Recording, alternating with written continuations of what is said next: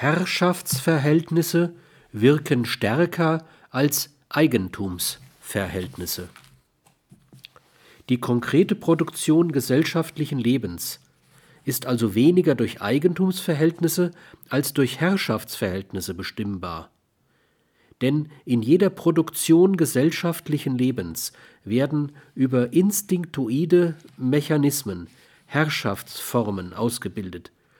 Bislang hat noch jeder Versuch, diesem Mechanismus auszuweichen, zu neuen und oft katastrophalen Krisen geführt, die den psychischen oder sozialen Bestand einer Person oder einer Gesellschaft gefährdeten.